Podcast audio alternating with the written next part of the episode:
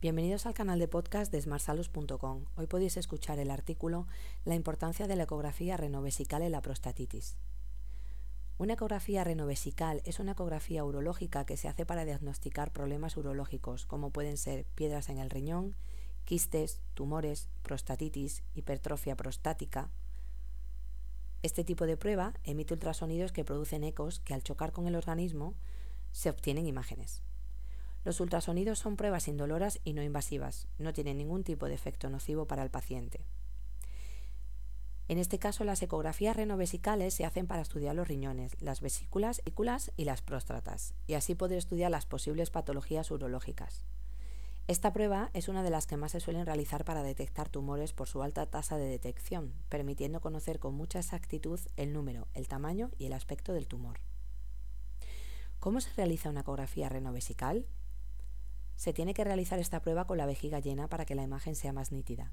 La ecografía puede ser hecha en la pared abdominal o en el caso de que sea requerido por el especialista, también pueden hacerla por el recto para estudiar la próstata en el caso de los hombres. Esta prueba dura aproximadamente entre 5 y 10 minutos. ¿Qué es la prostatitis? La prostatitis es una de las afecciones que se diagnostica con una ecografía renovesical. Su definición es inflamación de la próstata. Además de la ecografía renovesical, también se pueden realizar otros tipos de pruebas, como puede ser de sangre, orina, tacto rectal y eh, en algunos casos, si lo recomienda el especialista, o bien una biopsia, biopsia o bien un TAC.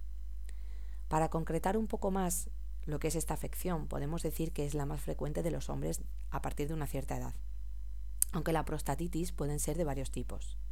Por ejemplo, Está la prostatitis aguda, que está causada por una infección bacteriana aguda, cuyo tratamiento se realiza a través de antibióticos. Otro tipo de prostatitis es la crónica, que se caracteriza por tener síntomas como puede ser quemazón, disuria, poliquiuria y urgencia miccional. Estos dos tipos no suelen ser muy frecuentes. Las más frecuentes de las prostatitis suelen ser la no bacteriana y la prostatodinia.